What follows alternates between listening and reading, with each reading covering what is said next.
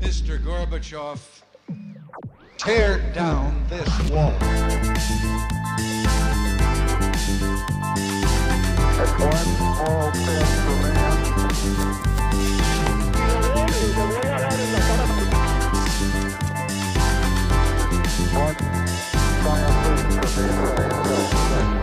Hola, buenos días a todos y bienvenidos a un nuevo programa de Acaparchando. La verdad que el domingo fue un día muy importante para la historia de nuestro país, fue la primera vuelta presidencial y una gran sorpresa, siendo que el ingeniero pasó a segunda vuelta con Petro en lugar de Federico Gutiérrez. Para analizar esto tenemos a nuestro gran amigo y la primera persona que vuelve a nuestro programa, el señor Nicolás Dupont. Dupi, ¿cómo estás mi hermano? Muy bien, muy feliz eh, de estar acá de nuevo contigo. La pasé muy bien la vez pasada y hoy seguramente también hablando de, de nuestro país esta vez. Bueno, cuando, cuando terminó el podcast pasado nos pusimos a hablar bajando las escaleras y tú me dijiste que iba a ser una sandunga de, de, de Petro. Eh, en lo que estábamos de acuerdo, también me hago cargo yo, estábamos de acuerdo en que iba a ser una sandunga. Y después nos volvimos a, a ver en, en un evento de un amigo. Un evento, un evento social. Un evento social. y, y digamos que yo te dije que a mí me pasaba una cosa y era que tenía mentalizado votar por Fico, pero que sabía que en el momento de la verdad iba a mandar todo al carajo, que pena por la palabra, y iba a votar por el ingeniero. Ante el cartón. Sí, sí, sí, sí, que, que iba a ir convencido de votar por Fico y que iba a cambiar mi, me iba a cambiar de parecer en, en los últimos 10 segundos. Y no sé a cuántos colombianos no les habrá pasado lo mismo, de que cambiaron su decisión, tal vez no en los últimos minutos, pero sí en las últimas semanas. Y bueno, el, fenómeno del ingeniero es algo que nadie veía venir de esta, pues hace un mes. Parecía que cuando fue pues, lo de las consultas, la, las elecciones de marzo, todos estaban seguros que la segunda vuelta iba a ser entre Fico y Petro, parecía una carrera de dos caballos. Y esto cambió. ¿Y cómo, cómo lo ves tú? Sí, fue impresionante. No, no vamos a decir tampoco que, que Rodolfo Hernández salió de la nada mágicamente en el último mes. Llevaba haciendo una campaña dos años casi, pero lo que ocurrió en las últimas cinco, cuatro semanas antes de las elecciones fue impresionante. Como en gran parte sí era el trabajo que venía de atrás y las personas que ya eran fieles a él que empezaron a difundir ese mensaje, pero en parte fue, fue como un gran acontecimiento político y creo que lo vivimos de esa forma. Cuando ese día que salimos del programa pasado que grabamos, salíamos y bajábamos y yo decía, no, Petro va a arrasar en esas elecciones. Y luego cuando nos encontramos unas semanas después, ya sabíamos que la cosa había cambiado muchísimo. Ese día no hablamos de, de que Petro iba a arrasar, hablamos de que lo más seguro es que Rodolfo Hernández iba a llegar a la segunda vuelta. Y estoy totalmente de acuerdo. Millones de personas, incluso se podría decir, pero cientos de miles sin duda, decidieron votar por Rodolfo Hernández en las últimas cuatro, dos, última semana, últimos días antes de las elecciones, mucha gente decidió votar por él, cambiar su voto por Fico o por Fajardo y apostarle todo a, esta persona tan enigmática y a este fenómeno político que se terminó volviendo la, la Rodolfoneta en la que todo el mundo ahora está montado. Sí, bueno, para, para los que no, para los que ahorita se, se, se preguntan por qué se le dice Rodolfo Neta, es porque en el fútbol argentino eh, a los equipos se les dice la, el apellido, ETA, como si fuera un bus, y se armó una gran sensación con la escaloneta, que fue la que ganó la Copa América, que es la de Scaloni, que era un técnico interino por la que nadie daba un peso, entonces, pues si, les, pues, si les interesa saber por qué dicen esto, es porque, por, y quería traer este tema porque me ha impresionado lo inteligente que es el equipo de Rodolfo Hernández que manejó esa campaña. El TikTok, los videos de YouTube, las canciones, el Instagram, la Rodolfoneta, o sea, todo el mundo ya está subido a la Rodolfoneta, la Ficoneta existía, pero Nadie decía la ficoneta. Nadie. Todo el mundo era yo me identifico. Y era como viejo marketing político. Y se vio una gran efectividad en el equipo de Rodolfo Hernández en cómo manejan las redes sociales. Y digamos que en, en el programa pasado grabamos un tema que fue el, el del populismo a la gringa, cuando hablábamos que en Estados Unidos se hacía un populismo más por un discurso que de dar tamales, como decías tú en, en una calle, Que de corrupción. que de corrupción. Y creo que Rodolfo Hernández es mucho eso. Las propuestas de Rodolfo Hernández son un poco inviables, un poco no, tal vez muchísimas no se pueden hacer por decreto, como piensa él. Ahorita, ahorita las analizaremos. Pero su discurso es muy fuerte y representa lo que mucha gente está pensando. Y, y yo tengo, yo pues tengo la suerte de escribir una columna y, y no, no la han publicado por, todavía, pero, pero decía una cosa y es que, pues, Rodolfo Hernández es un tipo que su indignación y su manera de hablar representa la manera de ser de muchos colombianos que ven en una clase política que los traicionó y que lejos de ser racistas o machistas, son gente muy decente que simplemente se cansó de tener una clase política que vive como ricos en un país pobre. Yo creo definitivamente que si algo es Rolfo Hernández es un populista. Yo en algún momento dije, ¿será que Rolfo Hernández es la nueva derecha? No, definitivamente no lo es. Porque también es un tipo muy poco político, él no tiene la... Pues no- es un tipo demasiado inteligente, pero no es un tipo del mundo de las ideas, él no le intenta, Para nada. él no quiere representar una nueva derecha ni nada. Él es él eh, encarna el populismo absolutamente porque por sobre todo tiene el discurso, no tiene propuestas, no tiene equipo, Pero- no tiene eh, digamos una estructura política o ideológica. Pero el poder de las historias es muy populismo. fuerte, o sea, la gente Claro, necesita una historia la para más vivir. importante de todas. O sea, el político que sepa contar una historia, decía Steve Jobs que el storyteller es la persona más poderosa del mundo. Y es porque hay que saber contar una historia. Y él supo, él supo contar una historia que, que es muy poderosa, yo estoy de acuerdo, pero principalmente así, hay que caracterizar a este, a este ser humano. Es un populista puro y duro, de los clásicos. Eh, una persona que apela con el discurso a contar una historia que despierta a la mayoría, que las personas comunes se sienten identificadas con él, que es capaz de movilizar los sentimientos y las emociones, que es capaz de convencer. Eh, es impresionante. Y mucha gente ha intentado reducir a Rodolfo Hernández recientemente, que la gente que vota por él es solo gente que vota contra Petro, que él es un uribista tapado, lo que sea, que es desconocer absolutamente eso, desconocer que detrás de todo eso hay un gran discurso. Seguramente él va a ganar la segunda vuelta combinando esa base de votantes que se vieron apelados por ese discurso populista que es muy poderoso, combinado con el voto contra Petro. Sí, es cierto, pero creer que se reduce Rodolfo Hernández a no ser Petro y desconocer que ahí hay un discurso que además responde a una realidad social y a una crisis del establecimiento político, a mí me parece que es pues muy, muy ciego de parte de mucha gente que, que veo opinando en redes. Digamos, sí, yo también, y veo, lo veo mucho en los analistas políticos. Mira, hay una cosa que voy a decir y que va a indignar a mucha gente, pero estaba leyendo un libro buenísimo de Antonio Caballero, que es el de Historia de Colombia y sus oligarquías. Y se da uno cuenta que los colombianos, la élite colombiana política por naturaleza es lambona.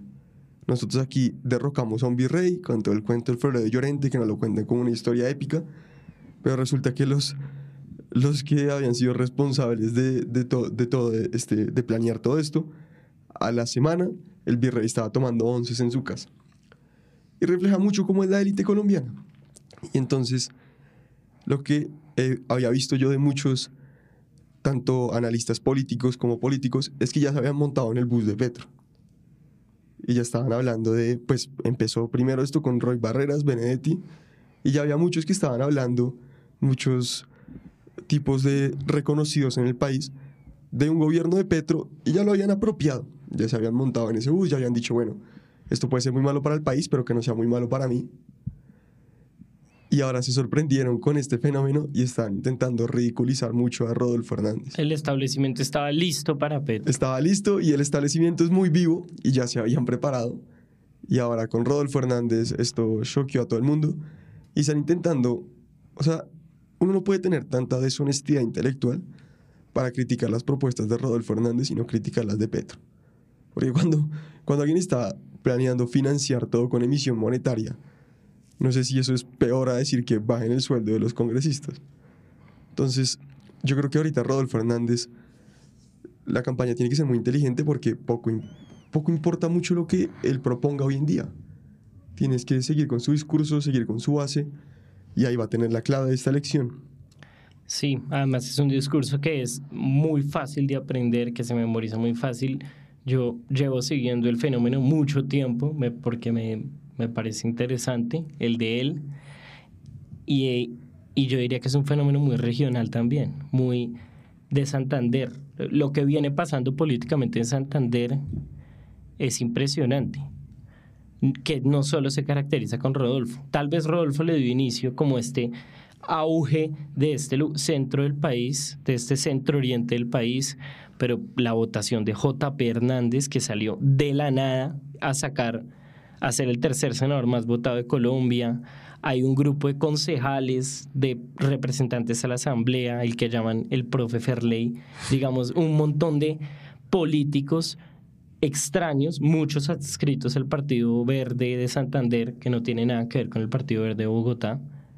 Y no sé, siento que hay como este despertar del antiestablecimiento en estos lugares, en, estos, en algunos lugares del país, como lo de Santander, y que Rodolfo Hernández también responde a esto. Y si uno mira los resultados de las elecciones, se da cuenta que es un fenómeno también regional. Rodolfo Hernández sacó 70% de la votación de Santander. Sacó es decir, Rodolfo Fernández se hubiera ganado en primera vuelta en Santander, en norte de Santander y arrasó en Tolima, en Huila, en Cundinamarca. Digamos, Creo que es muy regional el tema también. Y Petro también regionalmente hubiera ganado en primera vuelta en Cauca, arrasó en el Valle del Cauca. Digamos, yo veo unas, y pues Antioquia obviamente ganó Fico, que Antioquia parece que estuviera totalmente independiente, independiente del país. Sin embargo, a mí eso me llama la atención. Primero que el fenómeno de Rodolfo Fernández y de este populismo también tenga esa dinámica regional, pero y, y el resultado de eso también es que tuvimos unas elecciones a la presidencia extremadamente regionalizadas. No sé cómo lo veas tú, pero yo también creo que hay como un punto demográfico, no sé si es el término correcto, en que esas regiones son, son sitios donde hay mucha clase media.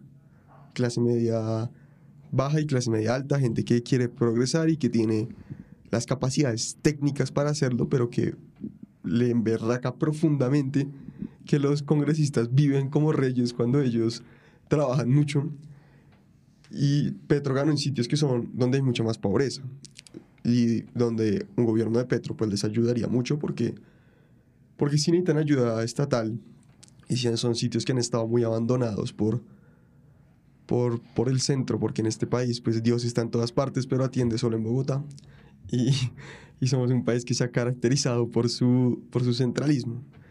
Entonces, digamos que creo que creo que ahorita es un momento en donde no sabría bien cómo hacer campaña si estuviera si yo estuviera en la campaña de Petro, no sé muy bien qué hacer.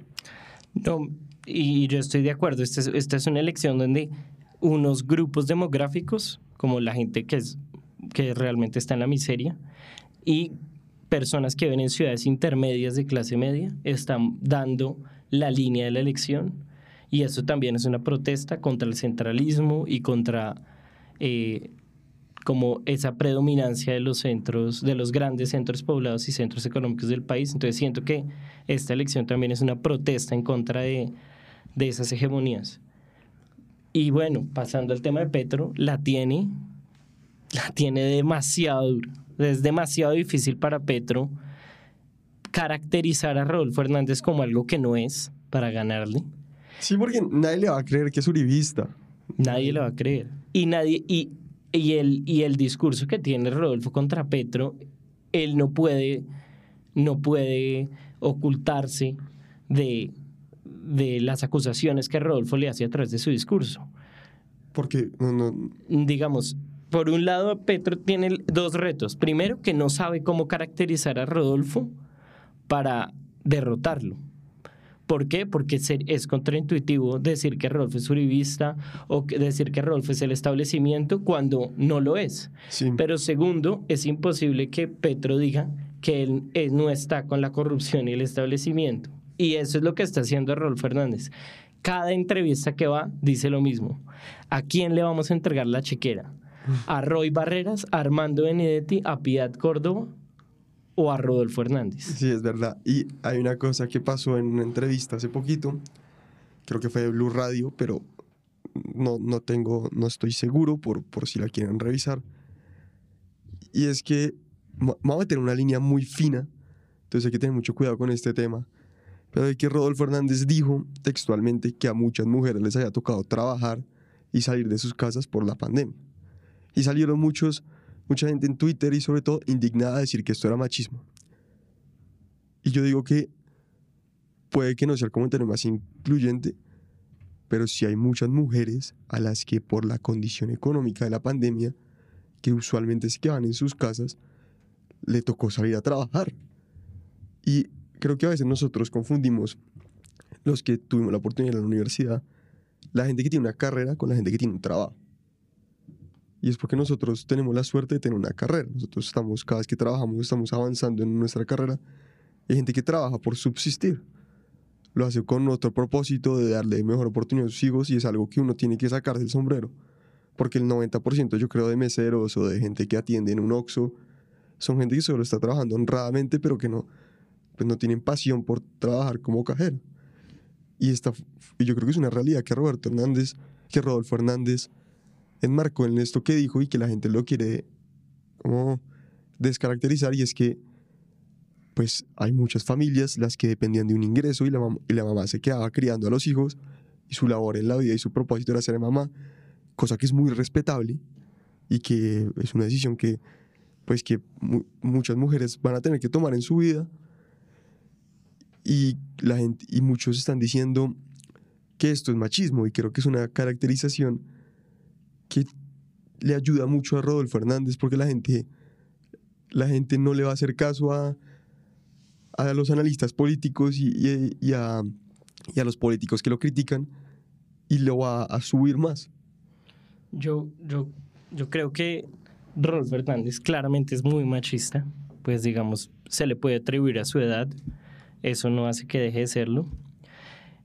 El comentario que hizo sí tiene vicios de machismo y de misoginia, uno podría decir, porque él lo que da a entender en, en esa entrevista, tal vez más en otra que le hacen en, en 10 AM, donde le pidan que aclare un tema que él habló de que la primera dama no tiene un lugar en el gobierno, que estoy de acuerdo con Rolf Fernández, la primera dama no debería existir como figura. Y él, haciendo la aclaración de lo que había dicho antes, dice, no, el ideal es que la mujer no trabaje, sino que se quede cuidando de los hijos. Ahora, como este país está en la miseria, a la mujer le toca ir a trabajar y aportar al gasto de la familia. Pero ¿cuántas mujeres en Colombia no quieren ser cabezas No, de familia? muchas, muchas, pero el ideal no es que la mujer esté en la casa. El ideal es que la mujer sea libre de decidir si quiere estar en la casa o si quiere hacer parte del mundo productivo. Yo estoy de acuerdo en tanto que también hay unos discursos Pero- liberales que romantizan la idea de que la mujer trabaje y salga de la casa. Pero, Dupi, a ¿tú mí eso me parece que está mal. Misógino es una persona que odia a las mujeres. ¿Tú crees que Rodolfo Hernández odia a las mujeres? Es que No. A mí, o sea- o sea, a mí- a mí lo bueno, que- a po- mí lo que me- podríamos retirar la acusación A de misoginia. a mí Pero lo que me molesta- Sin duda, lo que yo dije es. El comentario que hizo tiene vicios de machismo y misoginia. No que Rodolfo Hernández sea un misógino Ah, bueno. y un machista. perfecto, pero, pero Claramente, él me parece que, que. Me parece que Rodolfo Hernández es machista, sin duda, y que ese comentario es machista también. Tal vez misoginia sea una palabra fuerte y, de pronto me, me paso al, al decirla y tienes razón, pero, pero yo creo que es, como lo dices, es un tema muy delicado y decir que el ideal es que la mujer esté en un lugar, pues implica que la mujer tiene un lugar y, y así no es. La mujer tiene el lugar que quiera darse la mujer. Puede que él sea machista, a, a mí no me consta, pero digamos, va- vamos a, a separar dos temas de los que quiero tocar acá, que es algo que está pasando en nuestro país y lo incorporamos directamente de la guerra cultural de Estados Unidos. Y es bueno, Rodolfo Hernández puede ser machista, pero, o es machista, como, como quieran. Pero ¿por qué solo se le dice machista a la gente que es de derecha y va contra Petro? O sea, ¿por qué no hay tanta indignación con que un tipo como Juan Morris esté en la campaña? ¿Por qué, por qué no? O sea, Petro es un tipo que tuvo un fervoroso apoyo por, por todos los tipos de las FARC, por Santrich, cuando, cuando lo, cuando lo tuvo, tuvo el, todo el tema del narcotráfico. Y nadie fue peor para las mujeres que las FARC en este país. Y los paramilitares los pongo ahí al lado también, pues por, por- para dejar el sesgo, cualquier tipo de sesgo ideológico, cualquier cosa. Y da la impresión de que simplemente el tipo que va contra la izquierda es machista y no es así. O sea, también aquí hay que, hay que reincorporar la historia y decir, bueno, lo peor que le pasó a las mujeres en este país fue el conflicto armado. No es ni la brecha salarial, no es, también son cosas que hay que, mejorar, pero vivimos en Colombia, no en Estados Unidos. El problema no es que la- el problema aquí con las mujeres es que sufren, han sufrido muchísimo por el conflicto armado y que son principalmente las mujeres de estrato 1, 2 y 3. Acá es ver, sé que las mujeres de, cl- de clases sociales más altas tienen muchos problemas, muchos problemas de acoso laboral, pero me parece a mí que el tema central es el conflicto armado y da la impresión de que nos indigna más el machismo de Rodolfo Hernández porque va en contra de Petro que lo que han hecho muchos grupos armados al margen de la ley contra las mujeres.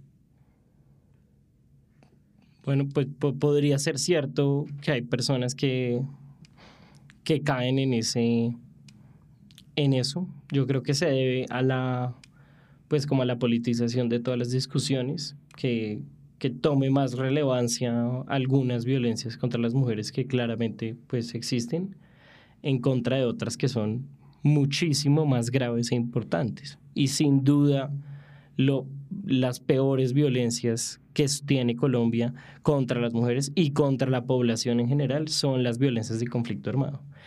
Y sin duda también es cierto que decir que Rolf Fernández es machista eh, no excluye decir que Petro también lo es.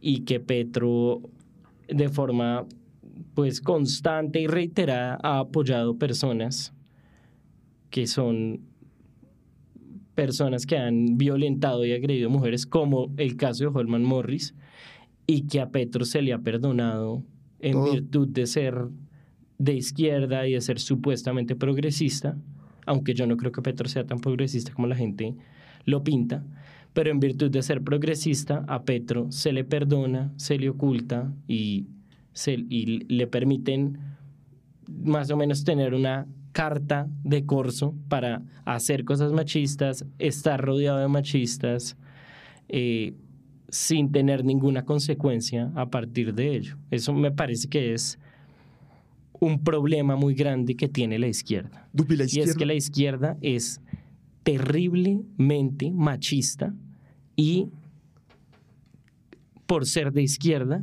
se- eh, muchas veces no recibe las críticas, muchas veces se oculta y muchas veces eh, lo minimiza. Es como decir, yo soy machista, pero como soy de izquierda, me tienes que perdonar.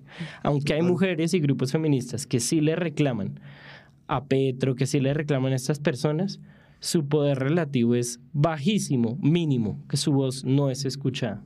Dupi, la izquierda ganó la guerra cultural. Con tal de que tengas opiniones de izquierda, nunca te van a decir machista, xenofóbico o racista, por más que lo seas.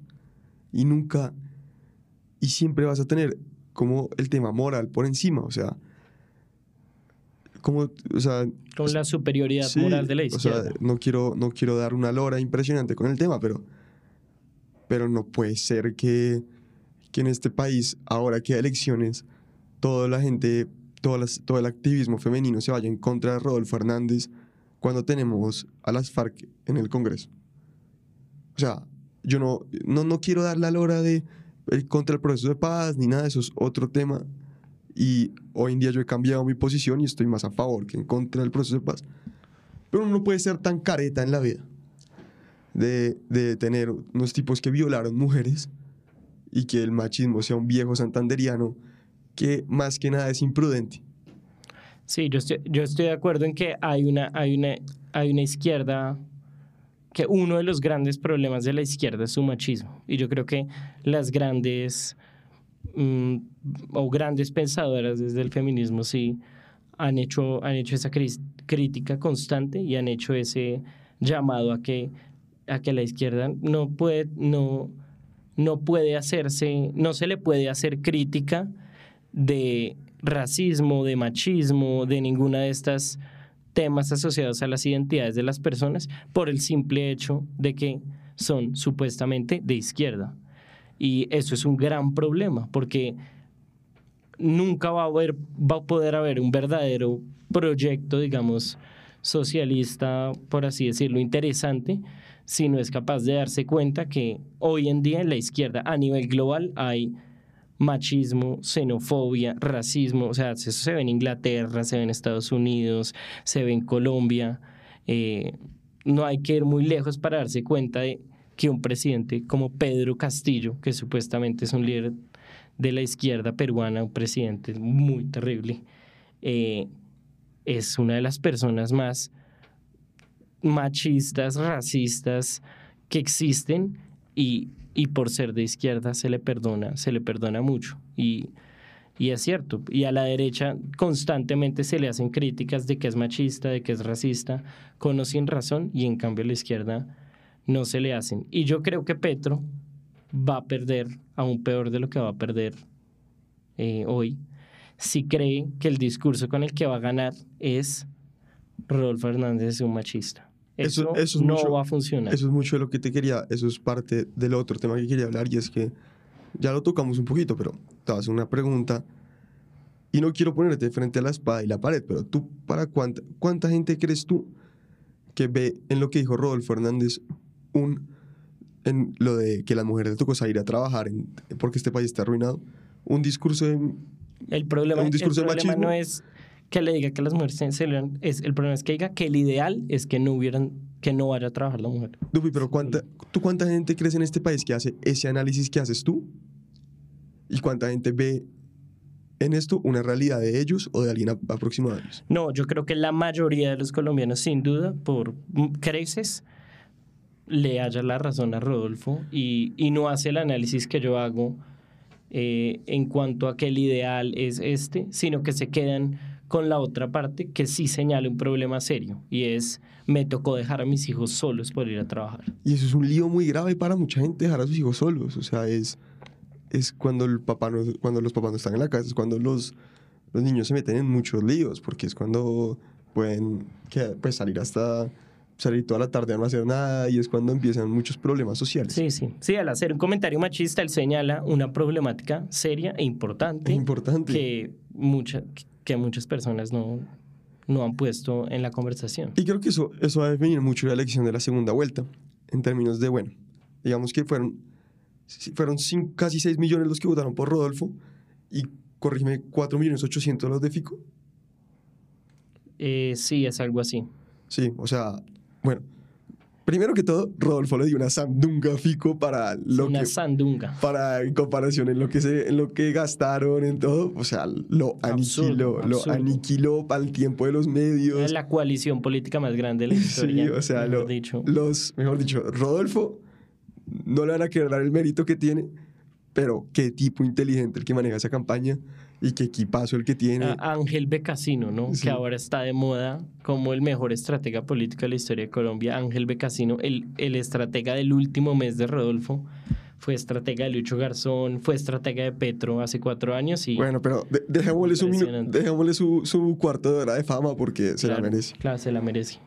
Y entonces, lo que, lo que te quería decir es, bueno, me parece que Petro, Petro está cometiendo un grave error ahorita para lo que viene y es que está trayendo todos los votantes de Alejandro Gaviria, o sea, los miembros de la cafetería vegana de los Andes, y está alienando a eh, la gran masa del país que lo que quería intentar.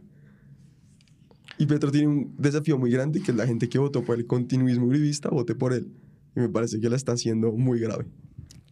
Es muy difícil. Eh, cuatro, cuatro, eh, cuatro millones más seis millones, pues da 11 millones y con eso ya le ganó. Digamos, no tiene que convencer ni un votante de Fajardo, que es a lo que más está apelando en este momento, para ganar. Solo tiene que mantener su votación y que los votantes de Fico voten por él. ¿Tú votaste por Fajardo? Yo voté por Fajardo. Bueno, estos son, son gente que yo digo que el fajardista es un tipazo, por, por excelencia, tipos muy intelectuales, a los que yo quiero mucho. Muchos amigos míos votaron por Fajardo. Pero me interesa saber, cuando fue Duque Petro en segunda vuelta, entendí que muchos votarán en blanco. Quiero saber qué van a hacer ahora. Porque los, a los de Fajardo les encanta lavarse las manos y decir, bueno, votamos en blanco, nada de lo que salga de aquí es culpa mía. Y tuve esta discusión con otro amigo nuestro que un día tenemos que invitar. Y es bueno, ahorita es una decisión pragmática. ¿Usted qué va a elegir? Y quiero saber tú cómo lo ves, de los que comparten tus ideas políticas sobre todo. Porque yo, yo me monté en la Rodolfoneta hace Desde, una semana. desde primera vuelta. Desde primera vuelta me monté. Y cambié. Y después me, me, volví, me volví a montar. Ok, pues eh, Rodolfo, o Faja, eh, digamos, No, no, perdón, perdón, espera, espera, espera. Voté por Fico en las consultas y me cambié a Rodolfo, perdón. en la primera. Eh. No, digamos, sí, lavar, votar por Fajardo era lavarse las manos de una manera deliciosa. O sea, uno no se comprometía con nada, era así, ¿no? Súper chévere, El, lo máximo. el presidente profesor. Eh, claro, y además que no sabía que iba a perder, entonces aún mejor. Como, no, y además va a perder, pero yo sí tengo la convicción, el La- mejor programa, todo lo demás. La conciencia tranquila. la conciencia tranquila y todo ese discurso, bueno, pues me lo, me lo comí enterito y me lo comí feliz. Y como te decía, uno puede repudiar mucho al presidente Uribe y decir, yo no quiero ni Uribe ni Petro, y eso representaba a Duque. Pero El- ahora esto es otra cosa. El debate. votante Fajardo, como yo, es traicionero. está esperando a ver de quién se rodean estos dos señores y cómo podrían gobernar estos dos señores. Y eso tiene que materializarse en, en ciertas eh, acciones. Yo he estado en un gran estado de confusión durante esta semana. Petro ha recibido muchas personas del- de Fajardo en, su, en sus toldas. Eh, algunas personas importantes de la campaña de Fajardo se han ido con Rodolfo, con Porque Catalina Ortiz. En la campaña de Rodolfo había muchos que, ah, que si les toca son petristas y no, no les da ningún, ninguna lástima hacerlo. Claro, sin duda. Entonces, eh, yo creo que el votante Fajardo, o una gran base del votante Fajardo está esperando a ver quiénes son estas dos personas y con quién van a estar. Y lamentablemente, eh, pues es, es una decisión que es muy difícil para personas que normalmente están orientadas a el programa, las propuestas, el equipo, porque ninguna de estas dos personas tiene nada bueno en ese sentido. Ahora, lo que tiene de bueno Rodolfo es que Rodolfo tiene mucho campo para definirse y para definir con quién va a estar y para definir quiénes son los que lo van a rodear. En cambio, a Petro ya lo conocemos. Ya conocemos su programa, ya sabemos con quién está rodeado y no nos gusta con quién está rodeado. Entonces, Rodolfo tiene como un campo un poco más grande para definirse ante este tipo de votantes. En últimas, el votante Fajardo no le importa, no le debería importar a ninguno de los dos. A, a Petro le debería importar. A Rodolfo no le importa el votante Fajardo. No lo necesita. le vale huevo. O sea, él no tiene que probarme a mí nada porque no necesita mi voto. Rodolfo ya con él lo que tiene va a ganar. Él solo necesita seguir mirando su cámara, sus lives y decir, no robar, no mentir, no traicionar y cero impunidad. Y ya. Es simplemente eso. Y él entiende que él no tiene que cambiar, él no tiene que definirse, él no tiene que convencer, él no tiene que persuadir. Es lo que está intentando hacer Petro, pero le queda muy difícil. Ok, bueno, me parece muy interesante porque, no sé, a mí, a mí sí me gustaría que, que algún día los, los votantes de Fajardo asumieran un poquito de responsabilidad. Sí, a mí Me- también. o sea, me gustaría que dijeran, o sea, que, que me parece muy chévere todo lo que piensan y las convicciones y eso, pero yo soy alguien que a veces dice, bueno, hermanito, primero es como se quiere, después es como se puede. Y me parece que en esta, y tal vez hay mucha gente que no va a estar de acuerdo, se están lavando las manos por lavarse las manos muchos. Entonces dicen que muchos van a votar en blanco porque no están de acuerdo con, con ninguno y, y creo que entre Duque y el ingeniero hay una, hay una diferencia sustancial. Sin duda. Porque Duque sí era pues el hijo pródigo de Uribe y el ingeniero es otra cosa y, y ahorita pues me interesa mucho saber qué va a pasar con este grupo poblacional, pero, pero bueno, ahora, ahora lo que, digamos, lo que quiero ver es, Voy a tomar una decisión. Las elecciones fueron hace muy poquito. Voy a tomar una decisión. Yo, muchas, a mí me encanta lavarme las manos, delicioso, pero, pero sé que tengo que tomar una decisión, pero nuevamente quiero esperar a ver de quién se rodean estas personas. te invito, súbete a la, a la Rodolfoneta. Yo, yo no, pues yo, o sea, digamos que soy, soy alguien que, que hoy en día no tengo opiniones políticas tan fuertes, pero, pero sí algo me parece es que, es que si Petro queda presidente, hay, hay unas concepciones de, de esta campaña de Petro que me preocupan demasiado. O sea, vi a Francia Márquez hablar y, y ella es alguien que dice que la riqueza está en la tierra. Y eso es alguien que está completamente sumergido en una posición ideológica y que no está analizando lo que dice. Porque si a mí me dicen que me dan, un, no sé, 30 hectáreas o me dan eh, el precio de esas hectáreas en acciones de Ecopetrol, pues, o sea, es, es algo que no, no, pues me va a producir mucha más riqueza las acciones de Ecopetrol que la- lo proporcional en tierra. Entonces, es algo que a mí me preocupa mucho, entonces yo sí, yo sí voy a seguir apoyando al ingeniero y, y lo que creo que va a pasar con el ingeniero es algo que te quería comentar y es, el, el programa pasado fue populismo en Estados Unidos. Y digamos que el gobierno de Trump termina muy mal con la pandemia y con el, y con el COVID, y con, perdón, con la pandemia y con el- la toma del Capitolio y las elecciones. El último año de Trump, el 2020, es malísimo. Pero hubo algo muy interesante que pasó en el gobierno de Trump al principio, sobre todo, que creo que puede pasar con Rodolfo Hernández, y es la gente con la que se rodean. Trump trajo a Mike Pompeo, a Matt Doug Mattis, a Nikki Haley, trajo a, eh, para el tesoro era a Monchin, y eran tipos muy competentes y que siempre habían estado por fuera del establecimiento político. No sé cómo ves tú la posibilidad de que Rodolfo traiga, traiga un equipo de gente práctica y gente que tal vez que lo único que va a hacer es, es trabajar y no va a hacer politiquería porque no quieren volver a saber de la politiquería. Pues ya nos montamos, digamos, en la presidencia de Rodolfo, que seguramente es la persona que va a ser el presidente de Colombia. A mí lo que más me preocupa de él, en- o una de las cosas que más me preocupa de él es el, la incertidumbre y el abismo. Es decir, eso es una caja negra. O sea, lo único en este momento yo no tengo ni idea de él qué va a hacer, porque él dice que va a hacer el estado de conmoción interior, que el decreto, un día dice que él no va a necesitar al Congreso, al otro día dice que no, que es que sus leyes van a ser tan buenas que el Congreso se las va a aprobar, que fusiona unos ministerios, que subasta unas camionetas que ni siquiera son del Estado. Digamos, sus propuestas son locas, desinformadas, escuetas, contradictorias, inconstitucionales. Entonces es muy difícil saber el qué va a hacer. Pausa ahí, pausa ahí.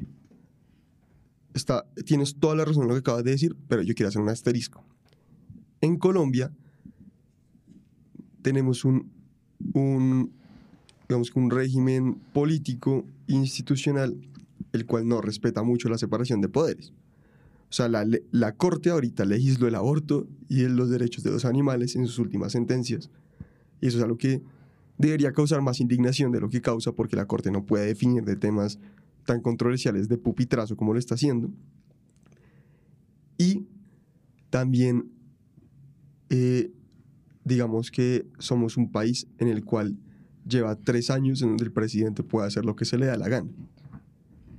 El- la pandemia, la separación de poderes se vio muy afectada en la pandemia y entonces cuando la gente dice que lo que dice Rodolfo no se puede hacer, espérese porque llevamos, o sea, tampoco se podía encerrar la gente seis meses y se hizo, eh, o sea, lo, lo de que no se puede es, es gris, o sea, Sí, sí, sí.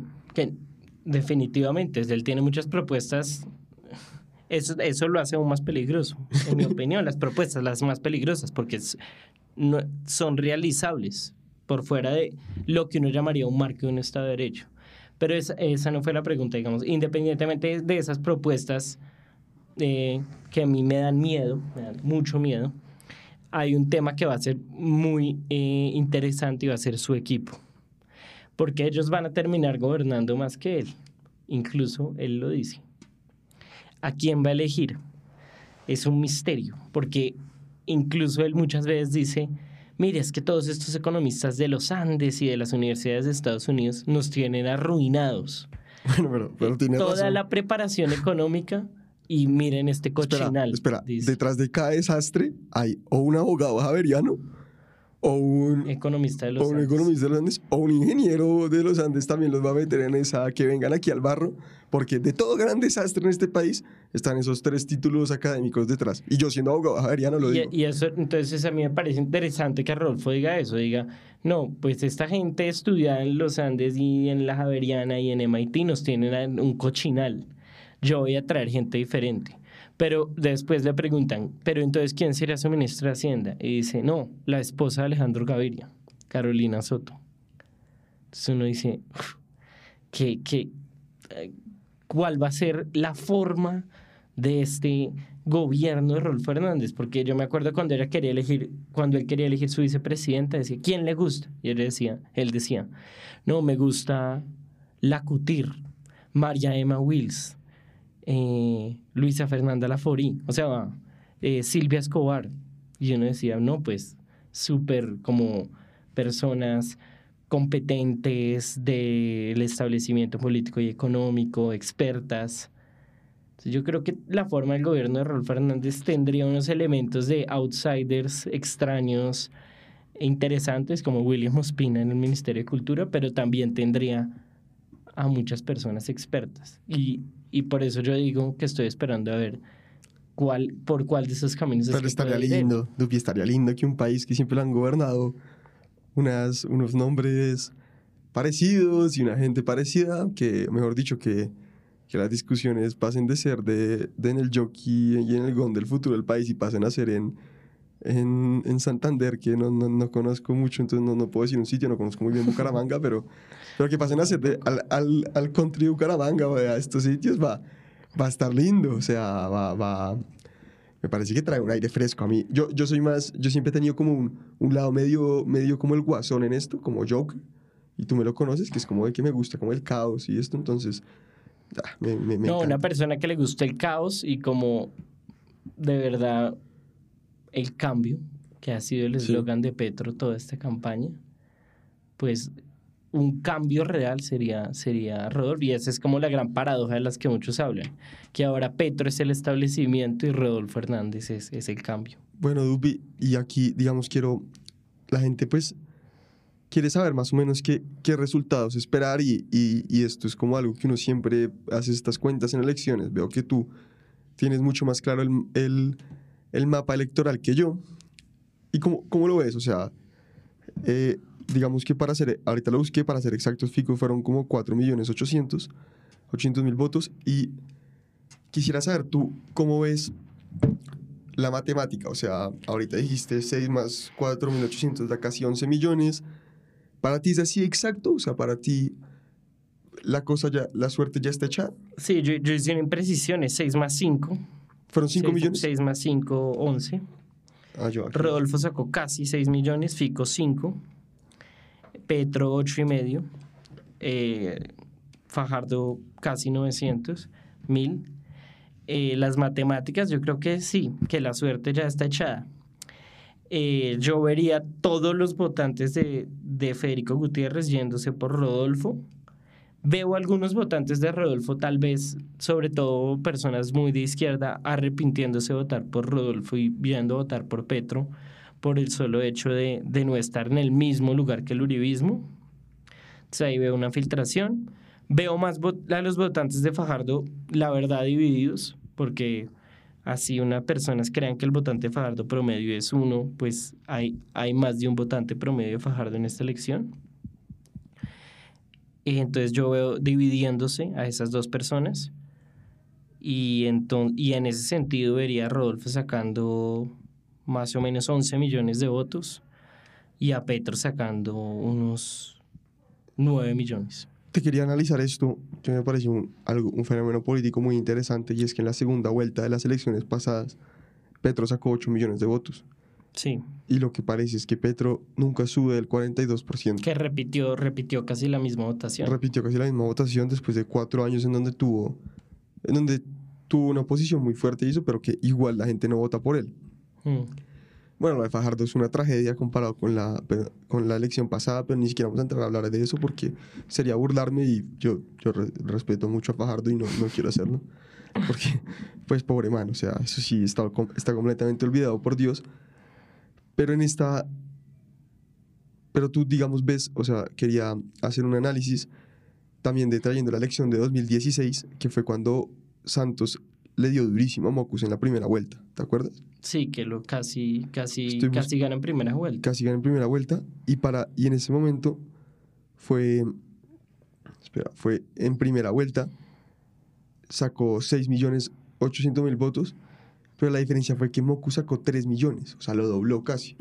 Y el ingeniero está mucho más cerca de Petro de lo que estaba, eh, de lo que estaba Mocus y parece que va a ser una, mejor dicho, la pregunta es, ¿por qué, ¿por qué crees tú que la elección ya está tan definida para Rodolfo? ¿Ves imposible que un, un votante de Fico se mueva? Yo veo, incluso podría decir que, como dije antes, que me parece más probable que un votante que ya votó por Rodolfo se arrepienta de haberlo hecho y diga yo mejor voto por Petro, que ha pasado con algunos líderes de izquierda de Santander eso es más probable que, el, que un votante de Federico Gutiérrez se vaya a votar por Petro. Eso sí me parece inviable. Viendo las dos cosas como cosas raras. Pero incluso me parecería más raro que un votante Fico desee votar por Petro. El fenómeno de Rodolfo Fernández, como el fenómeno de Rodolfo Fernández como político, yo creo que tiene un tamaño como de 5 millones de votos. Y el tamaño de odio a Petro o de voto contra Petro tiene casi el mismo tamaño, como 5 millones. Ese es casi el tamaño del uribismo. Sumados, ganan cualquier elección. Entonces, Rodolfo Hernández no solo es, como dije desde, cuando llegamos, no solo es eh, el rechazo a Petro, que es muy poderoso, muy poderoso, sino que también él también es un fenómeno político. Y él logró sumar las dos cosas. Eso es ese es el éxito de Rodolfo Hernández, cosa que no tenía una persona como Fajardo como Fico que solo estaban montados en el bus de yo no soy Petro, yo no soy Petro, yo no soy Petro, no gano una elección presidencial. Yo no soy X, no gano una elección presidencial. Se necesita, una historia. Se necesita una historia. Una historia. Y Rodolfo tiene no mentir, no, perdón, no robar, no mentir, no traicionar y cero impunidad. Esa es su historia. ¿A quién le van a dar la chequera? Pero en el marco en el que el país encerró un montón de personas, emitió plata para mantener la clase política y, y mucha gente perdió su trabajo mientras los políticos no se les rebajó ni un peso. Pues, pues sé que hicieron un corte ahí a su salario en elecciones y eso, pero en términos reales no hicieron nada y no, y no lo pienso discutir con nadie porque yo soy rodolfista. Entonces, eh, sí, pues eh, creo que la cuenta que haces es, es muy acertada y el tema del discurso, pues estamos muy de acuerdo en esto, pero bueno, Dupi, te, ya para cerrar, vamos cada uno pues a dar su predicción como terminamos el, el programa pasado. Y tú cómo ves, quería preguntarte que hagas una predicción de dos cosas, y es, ¿qué va a pasar con el votante de Sergio Fajardo? ¿Qué va a hacer? Y cómo va a ser, digamos, las proporciones pues acertadamente. O sea, ya, ya vimos que crees que Rodolfo le va a ganar a, a Petro, pero ¿por cuánto y más o menos cómo lo ves en términos de margen? Así sí te tocará ser bien calculador. Si me tocara ser bien calculador, diría, el votante de Fajardo se va a dividir eh, en tres segmentos. Un segmento se va para Petro. Yo creo que de ese 4%, por ahí un 1.5 se va para Petro. Un 1.5 se va para Rodolfo también. Y hay otro 1.5 que no vota, vota en blanco. Sobre todo no vota. Yo creo que la participación va a bajar. Los idealistas. Yo creo que la participación va a bajar. Eh, en esta segunda vuelta y va a ser porque muchos votantes de, de Fajardo y, de- y algunos votantes de Fico no van a votar. Eh, y en las sumatorias, yo sí veo que algunos votantes de Fico no van a ir a votar, de pronto algunos que están asociados a estructuras políticas y demás. Y en razón de eso, pues no voy a hacer la suma aritmética exacta de lo que tiene Rodolfo más lo que tiene Fico. Creo que un pequeño porcentaje de votantes de, de- Rodolfo tal vez se arrepientan de haber votado por él. Eh, y en ese orden de ideas, creo que Rodolfo va a estar en 51 a 52% de la votación. Y Petro va a estar en un 46, 47%. 51, 52 versus 46, 47 y lo demás es voto en blanco. Bueno, yo, yo lo que te, yo tengo una predicción y es que la costa se le va a voltear un poquito a, a Petro.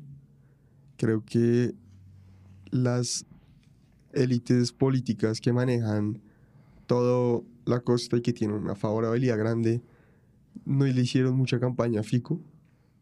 Creo que no le ayudaron mucho, creo que dijeron. los taxis se quedaron parqueados. Yo creo que yo creo que ahí lo traicionaron y ahí debe haber mucho roce interno entre ellos y creo que que Petro no va a tener tantos votos en la costa y que Rodolfo va a ganar con más del 55% esta elección. Y mediante el voto de Fajardo, creo que en algún momento los fajardistas van a decir, bueno, ya si nuestro propio candidato ya tuvo dos oportunidades de unirse con Petro, pues tampoco hagámoslo nosotros, debe ser por algo y creo que se van a ir, la gran mayoría se van a ir a donde, a donde Rodolfo. Bueno, mi hermano, muchísimas gracias por venir. Bueno, yo soy jurado, entonces les estaré informando. ¿Ya se puede ver? ¿Quién es ¿Ya jurado? se puede ver?